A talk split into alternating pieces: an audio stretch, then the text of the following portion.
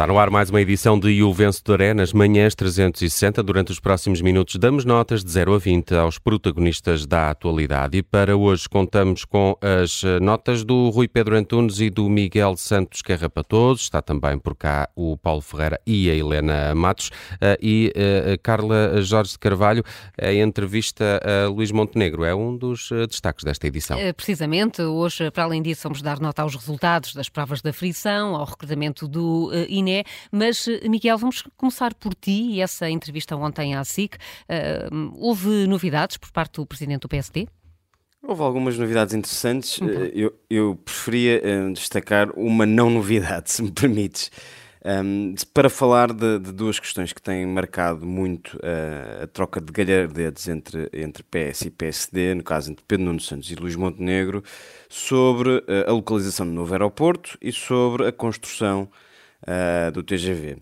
Não deixa de ser comovente que o Partido Socialista esteja agora tão preocupado, em vésperas de eleições, uh, em fechar dossiês como estes, sobretudo depois de ter estado oito anos no governo. Não deixa de ser comovente. Também consigo compreender que Luís Montenegro não se sinta exatamente confortável em dar luz verde a este tipo de investimentos sem conhecer os dossiês ao detalhe. É, é perfeitamente atendível, ou era perfeitamente atendível, se o quisesse fazer só depois de tomar posse e formar governo, se for o caso, naturalmente. Uh, mas as, as, coisas são, são o que são e os tempos da política são estes. Uh, Montenegro não é exatamente um líder partidário partidário qualquer, foi eh, presidente da bancada parlamentar do PSD, portanto tem a obrigação de conhecer bem uh, este tipo de projetos que já são discutidos, como sabemos, há, há décadas, para ser uh, simpático.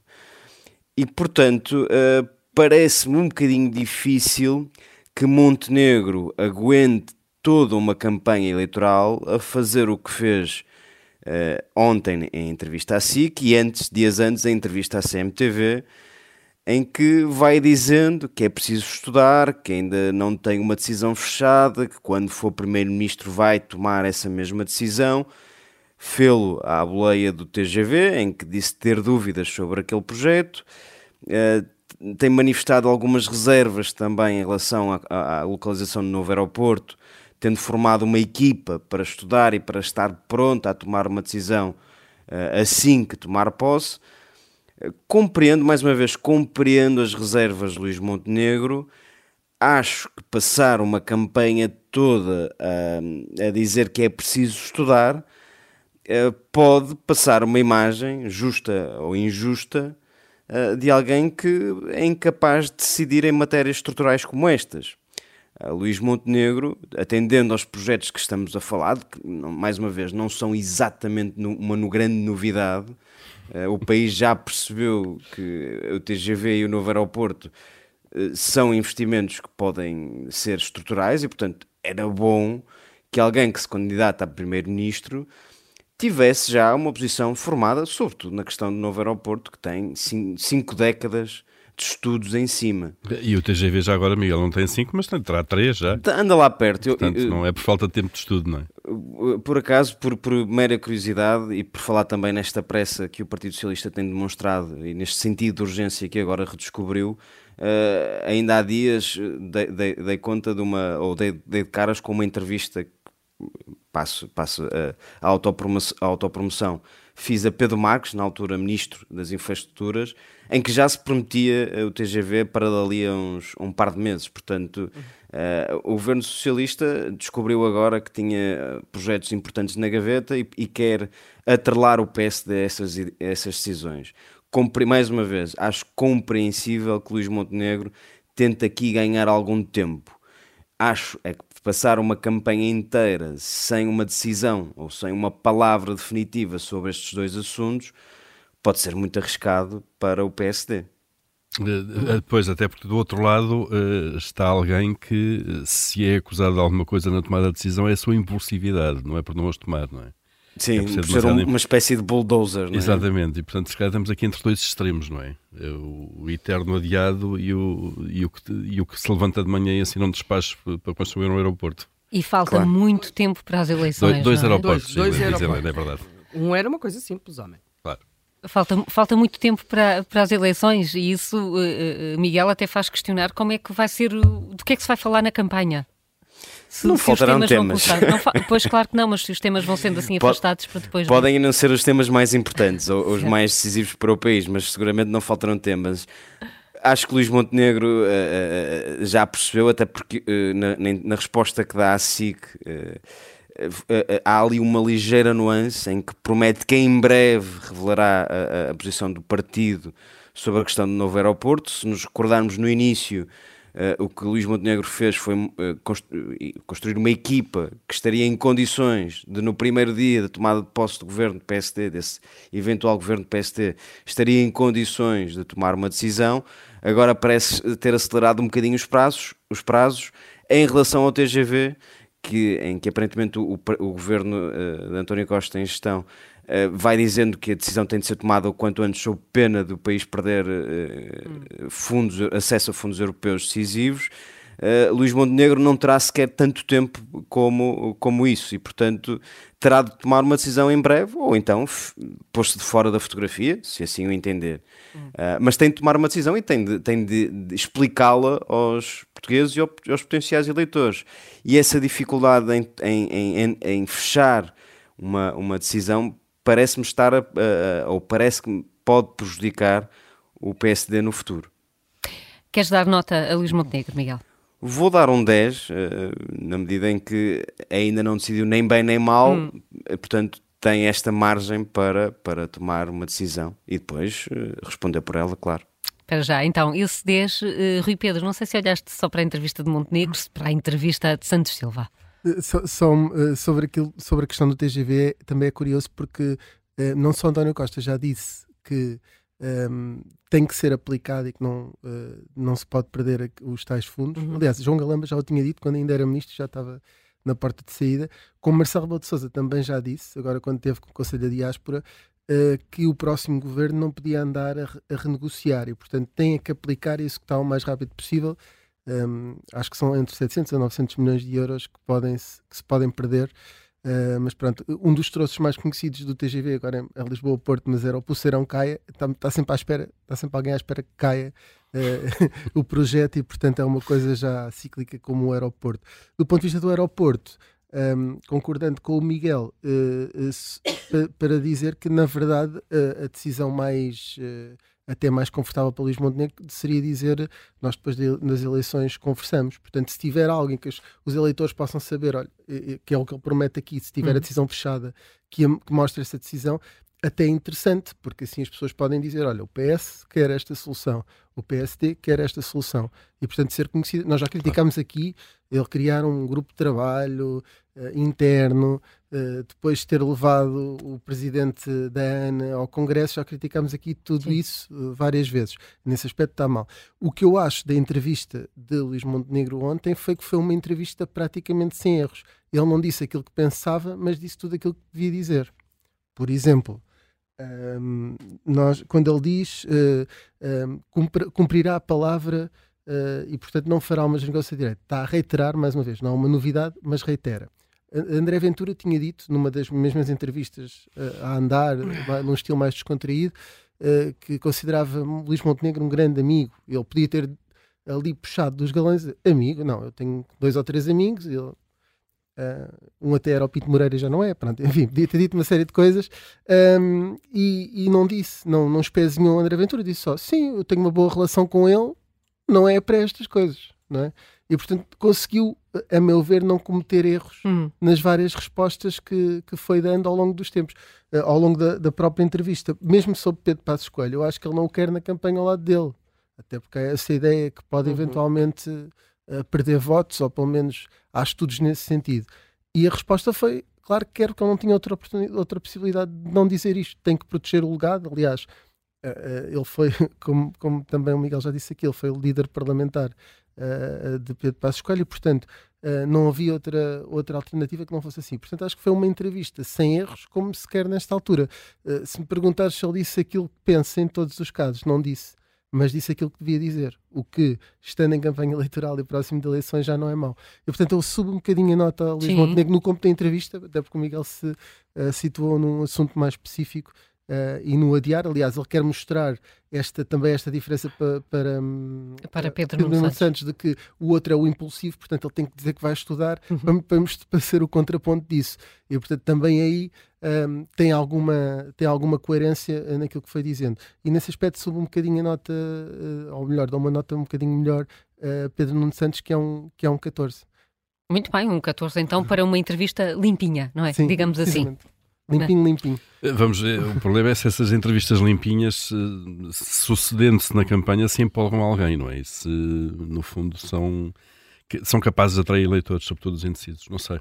Sim, isso também é Mas- uma, uma grande dúvida. Aliás, Luís Montenegro admite uma coisa que, que é interessante. Ele admite que a imagem dele, eh, que as pessoas ainda não, não Hum. confiam nele. Começou a imagem dizer dele- isso no Congresso. Sim, começou a dizer isso e continua a, a admitir isso, que a imagem dele não passa hum, da mesma forma como, como ele gostaria que passasse e que as pessoas que ele não percebe porquê não, não, não simpatizam à primeira com ele. Ele diz que simpatizam à segunda, vamos ver. Eu tenho que, até 10 de março tenho que Hoje é quarta. arranjar uma forma. Portanto, tem que haver uma segunda boa impressão. Exato. Muito bem. eh, Helena, eh, vamos aos resultados das provas da frição? Olha, pois talvez tenham os alunos portugueses de aplicar a receita do Luís Montenegro e, e pôr-se a estudar. Acho que é a única coisa que vejo possível neste momento. Ou seja, estas provas da frição foram feitas nos meses de maio e junho deste, eh, de 2023. Foram feitas aos alunos do segundo, quinto e oitavo ano de escolaridade. Repare-se, nenhum destes anos é um ano final, são todos anos intermédios e os resultados corroboram aquilo que já se tinha sabido no PISA. São desastrosos. Ou seja, neste momento, eh, nós não temos. Aquilo que nós vemos é em disciplinas como português e matemática, ciências naturais e físico-química e tecnologias de informação, os alunos estão a revelar dificuldades extraordinárias. Note-se, por exemplo, no quinto ano de escolaridade, 66%, mais de 66% dos estudantes não consegue responder corretamente às questões, como, por exemplo, localizar a Península Ibérica. Não é em, ser- em alunos de que ano, Helena? quinto ano de Do quinto ano, portanto com 10 anos. Uhum. Portanto, nós temos Já deviam. Diria eu. Pronto. É, portanto, é, é, há, há aqui.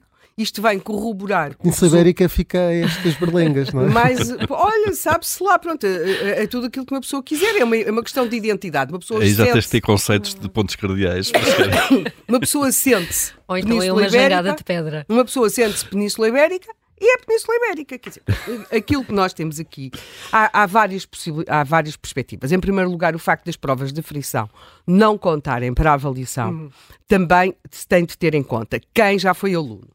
Não é preciso também ser tão aplicado quanto o Luís Montenegro, não é? Mas assim um bocadinho aplicado. Ou quem já foi professor sabe que o facto de contar ou não contar para a avaliação é fundamental. E eles, muitos deles, ao que parece, realizam as provas de, até com uma- alguma displicência, limitam-se a assinar, não fazem mais nada.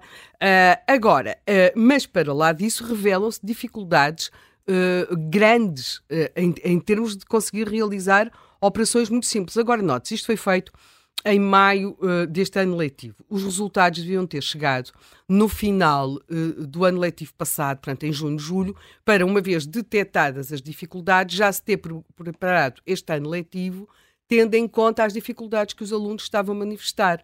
Não foi nada disso que aconteceu. Os resultados chegaram em plenas férias eh, de Natal, já com avali- estas avaliações feitas. Agora, eh, já é muito tarde para no próximo período se conseguir incorporar isto, porque os conselhos pedagógicos vão agora ter lugar no início eh, do mês de janeiro, os conselhos pedagógicos das diferentes escolas. O que é que se vai fazer? Quer dizer, eu acho que na, na campanha eleitoral eh, tem de se discutir a educação. Um dos legados mais terríveis dos governos de António Costa, barra João Costa, que foi o secretário de Estado e ministro da Educação, e que na verdade foi ministro da Educação ao longo destes anos todos, é uma degradação da qualidade do ensino Uh, ainda para mais uh, misturada com aquele palavreado sobre a inclusão, que não é inclusão nenhuma, é exclusão, porque isto, uh, como, é, como é óbvio, perante estes resultados, degrada-se ainda mais a imagem, sobretudo da escola pública.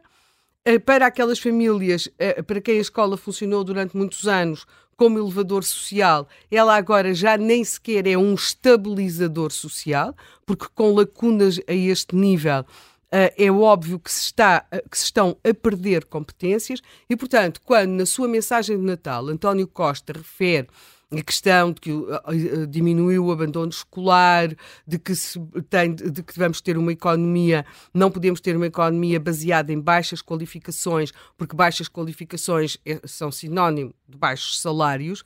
E assim, nós até podemos dar a todas as pessoas, quando nascem, um diploma de doutorado. Damos um doutoramento automático. Há um diploma garantido à nascença. Mas isso não quer dizer que as pessoas tenham competências. E é isso, e que as crianças e os jovens tenham competências. E aquilo que nós temos aqui espelhado é claramente uma área em que, em que os portugueses estão a perder competências e não, a pandemia não tem nada a ver com isto, até porque das disciplinas têm pior desempenho, algumas, como é o caso da História e Geografia de Portugal, não são cumulativas. Portanto, o português e matemática têm esse problema, Sim. que é o serem cumulativas. Portanto, se nós não aprendemos este ano, vamos com um déficit de aprendizagem e, aquilo vai, vai, vai exponenciando a, nossa ignorância. Na História e Geografia de Portugal, não, começa-se ali, eh, são, são matérias fechadas, portanto, se eles não aprenderam, porquê é que não aprenderam? E isto merece e tem de ter uma discussão.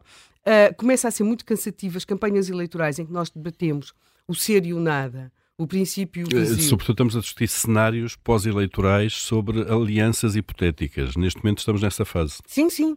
E, e, portanto... Não sei se vamos sair dela, não é? Pois, mas queriam ser cenógrafos, dedicassem-se ao teatro de revista, que era uma coisa que tinha muita cenografia. Uh, e às vezes pouca, pouco enredo, mas muita cenografia. Ora, isto eu, eu, eu, insisto, ontem falei aqui do problema dos diretores das escolas. Uh, nós, uh, a educação, uh, a educação já foi uma paixão em Portugal, era uma paixão, discutia-se as escolas, os professores, o ensino, e de repente um, tivemos aqui o problema da, da, das, das, pessoas que se apaixonam muito, que é que cansaram-se do objeto da paixão. Não se discute educação neste momento. Nós ontem tivemos aqui um programa. Isso não dá votos a, a, curto prazo, quer dizer, os efeitos daquilo que se faça hoje na educação, bons ou maus, não interessa, uhum. não é? Primeiro são lentos. Uhum. Não, não o sentes, a população não o sente imediatamente. Não é como te cortarem o salário em 10% ou uhum. em 15%. Ou, Uh, ou darem-te um subsídio que aparece logo na tua conta bancária. Uh, ou aquela coisa receberes. deprimente ontem, que foi notícia em todo lado, que é já não se tem de pagar o cartão de cidadão. Exato. 60 mil crianças vão ter cartão de cidadão à borda de bolas, são 7 euros. São 7 euros se, se, e, se, e, é uma imposição do Estado já agora, não é? Até claro, deve ser gratuito claro. porque é uma imposição do Estado. Obviamente. Mas quer dizer, não é por uma poça de 7 euros que nós ficamos não, mais mas as pessoas ficam. Mas é isso. E, e, portanto, a educação é. Se acontece mal, é uma morte lenta, não é? Se acontece bem, também é um, é um crescimento uh, lento também Sim, e só vai ter frutos a prazo. A discussão portanto, já teve outra qualidade claro e outro já. nível, não é? E outros protagonistas. E outros protagonistas. E aquilo que nós temos neste momento é que o assunto foi completamente arredado, as escolas tornaram-se um espaço de performances, como a questão das casas de banho, essas coisas assim do género, e, e muita, muita retórica, mas na verdade os resultados são muito maus. E portanto eu espero que isto chegue à, à campanha eleitoral porque desta vez eu dou mesmo nota. Dou então, mesmo, vais dar o vou, vou, vou dar mesmo nota. Olha, uh, vou ficar como, como os nossos alunos, não é? Portanto, isto tem de ir, tem de ir para negativa, porque os resultados uh, são, são negativos. E, e, e, não podemos, e a única. Uh, há também, depois aqui apenas sem roubar muito mais tempo, uma outra questão que é então a grande novidade: é que vamos passar a fazer estas provas e os exames em formato digital. Mas o que é que, o que é? O que também não deixa os professores não, muito contentes. até porque eles mostram... Não, até porque não, até, mal E até porque eles mostram dificuldades na, na, na nesse modelo e por outro lado a própria questão do acesso à rede eh, de, de conseguir uh, meios para fazer as provas também não correu bem portanto eu acho que vou dar não lhe dou zero ao ministro João Costa, porque ele há de ter de passar pelo humilhante 3, que é uma nota que quase nunca se dá a ninguém, mas uh, uh, para ver hum. se comparece, faz alguma coisa, se alguém lhe pergunta alguma coisa, quer dizer, não, não pode ser, eu acho que é, sem dúvida, uma das pessoas que passou pelo Ministério da Educação, e estou a incluir uh, a ditadura, a democracia, talvez a pessoa que passou pelo Ministério da Educação e que deixou ficar um, um, um legado mais desastroso. E estou também a incluir o Estado Novo. Um 3 para o ministro, o ministro da Educação. Um 3 para João Costa. Uh, Paulo, uh, o INE está a recrutar. Isto agora INE, mudando muito de assunto. Exato, mudando muito, mais ou menos, não é? então, é? Mais então. ou menos. Já vamos perceber aí o impacto das, das qualificações. O INE, o Instituto Nacional de Estatística, está a recrutar, lá no Expresso, está a abrir concurso para novos 45 trabalhadores, pessoas qualificadas. Isto depois, nos últimos meses, nós temos uh, lido notícias e, e tomado conta de que de, ia havendo algum atraso na publicação de estatísticas. O INE já agora tem um calendário definido previamente sobre os dias em que publica cada estatística, até para não haver suspeitas de sim, interferência sim. política e de manipulação política na, na, Também já no foi momento. Discussão. Já foi discussões aqui há tempos, mas felizmente essa parte Acabou. já ultrapassámos. Portanto, há um calendário e Banco de Portugal e INE sabe-se quando é que vai sair a inflação ou o PIB de, de, em janeiro ou em março, qualquer coisa, e portanto, independentemente dos acontecimentos políticos, de dar jeito ou não aos governos ou à oposição, não interessa. Bom, mas sabe-se que o INE, por falta de pessoal, isso foi assumido publicamente eh, eh, pelo próprio Instituto, eh, foi adiado, adiou em novembro, se não erro, datas de, estatística, de publicação de estatísticas em relação à data prevista, porque não tinha pessoas no quadro de pessoal suficientes para, no fundo, fazer o trabalho. Bom, antes de mais, eu não percebo porque é que na função pública vai havendo cada vez mais funcionários públicos e vamos batendo recordes trimestre após trimestre, mas em N serviços continuam a faltar pessoas. Uh, isto é, cada vez mais em serviços faltam pessoas. Não sei, uh, eu já pensei que se, se na, na, função pública portuguesa não há uma espécie de, de um andar sete e meio do John Malkovich em que desaparecem pessoas, em que o elevador passa ali a meio uh, e aquilo torna-se assim num, num, num, num mundo paralelo porque de facto não se percebe, faltam na, na saúde, como se vê, uhum. faltam na educação, faltam no INE e quando faltam no CEF ou no ex-CEF uh, e por aí fora. E portanto também no cartão de cidadão há atrasos para atender pessoas e por aí fora, uhum. nas lojas de cidadão. Bom, mas a notícia é que o INE de facto vai abrir concurso para 45 novos, novos, novos trabalhadores, isso é bom. Uh, o Expresso também nos informa quais são os salários destas pessoas. Vão ser 1.400 euros brutos para licenciados e 1.800 brutos para doutorados. E, são, e, são, e pedem-se licenciaturas em Licenciaturas em Economia, Direito, ah. uma série de coisas. Eh, eu posso ver aqui ainda a notícia do Expresso. Há uma série de áreas em que, se, eh, em que as pessoas podem ser licenciadas, mas Economia, Finanças, Direito e por aí fora. Mas eu, notem que, de facto, 1.400 eh, euros brutos para licenciados e os 1.800 euros para doutorados, doutorados, portanto, pessoas que uhum. fizeram licenciatura ou mestrado e depois um doutoramento, dá cerca de 1.500 euros líquidos. Um, e é, são estes os pontos de entrada já melhorados de acordo com aquilo que o Governo uh, prevê e já decidiu para 2024. Portanto, já são os níveis de entrada de técnico superior especializado em estatística, que é, que é, que é aquilo que é requerido uh, uh, para o INE. Um, e eu acho que isto mostra bem o imbróglio em que nós estamos metidos. Nós, o país, a função pública e por aí fora, temos cada vez mais funcionários, ok, eh, não se sabe muito bem em que uhum. áreas, porque eles depois vão faltando cada vez mais numa série de áreas. Uh, e a competitividade uh, salarial do Estado é cada vez pior. Uh, só aqui como ponto de comparação, o salário mínimo em Espanha é de 1080 euros, em Espanha ao lado, mas se formos para a França, a Alemanha e Reino Unido, o salário mínimo nestes países é de 1600 euros.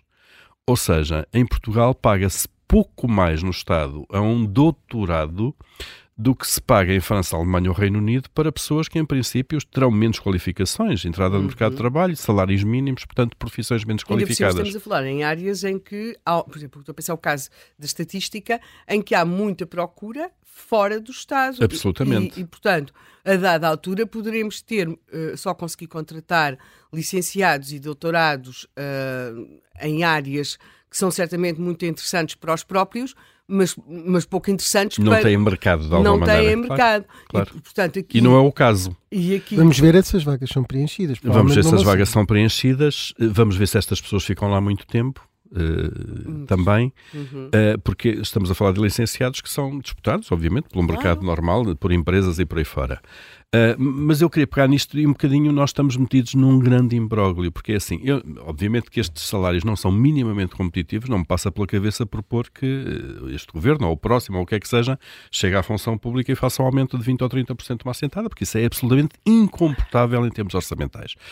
Repare Sim. só na discussão, discussão, que estamos a ter só para repor o, o, a contagem do, do, do, tempo de serviço para professores. Só para professores já está a ser aquela discussão. Portanto, o Estado não tem capacidade para pagar mais do que isto. Uh, agora, isto obriga das duas uma. Ou o Estado opta por menos quantidade de funcionários, mas pagar mais a cada um. O caminho nos últimos anos tem sido o inverso, tem sido recortar, recortar, recortar para quê e para que funções, uh, enfim, não se, não se sabe, isto é, estarão seguramente a trabalhar as pessoas, mas continuam a faltar muitos funcionários em muitas áreas, uh, que também não são recrutados, veja-se o caso dos médicos, Sim, porque não há atratividade falar, salarial. Falar de, de, de, profissões qualificadas, falamos de médicos, falamos de professores. De professores, absolutamente, que também não vão para a carreira eh, porque as condições oferecidas pelo Estado não são boas. E, portanto, nós estamos aqui metidos numa, numa, é um enorme atrapalhada. É um, é um enorme problema. Um, e eu não sei como é que se vai sair daqui, porque vamos continuar neste ramo-ramo e depois nós uh, ficamos muito admirados porque as pessoas mais qualificadas, ou muitos dos mais qualificados, fazem questão de sair do país, porque de facto, uh, enfim, ou não há saída, ou depois uh, os salários pagos também, no privado também não são muito acima disto e ficamos muito sem, sem os nossos melhores. Ou quando e, são olhem, acima disso, põem-se condições laborais que hoje também não são atrativas, ou seja, no setor privado muitas vezes paga-se bem ou melhor, mas não, mas por outro lado o que se exige em termos de disponibilidade uh, também é, é, francamente pouco interessante. Sem dúvida. E portanto queres uma, nota, uma nota, para este... A prova da frição para o país? Uh, exato, um 6 daqui. Portanto, nesta quadratura quase impossível do círculo, não é? Que nós temos para sair daqui. Mas pronto, olha, cá se vai andando. Cá se vai andando e amanhã vamos voltando com outros protagonistas no E o Vencedor é. Até amanhã.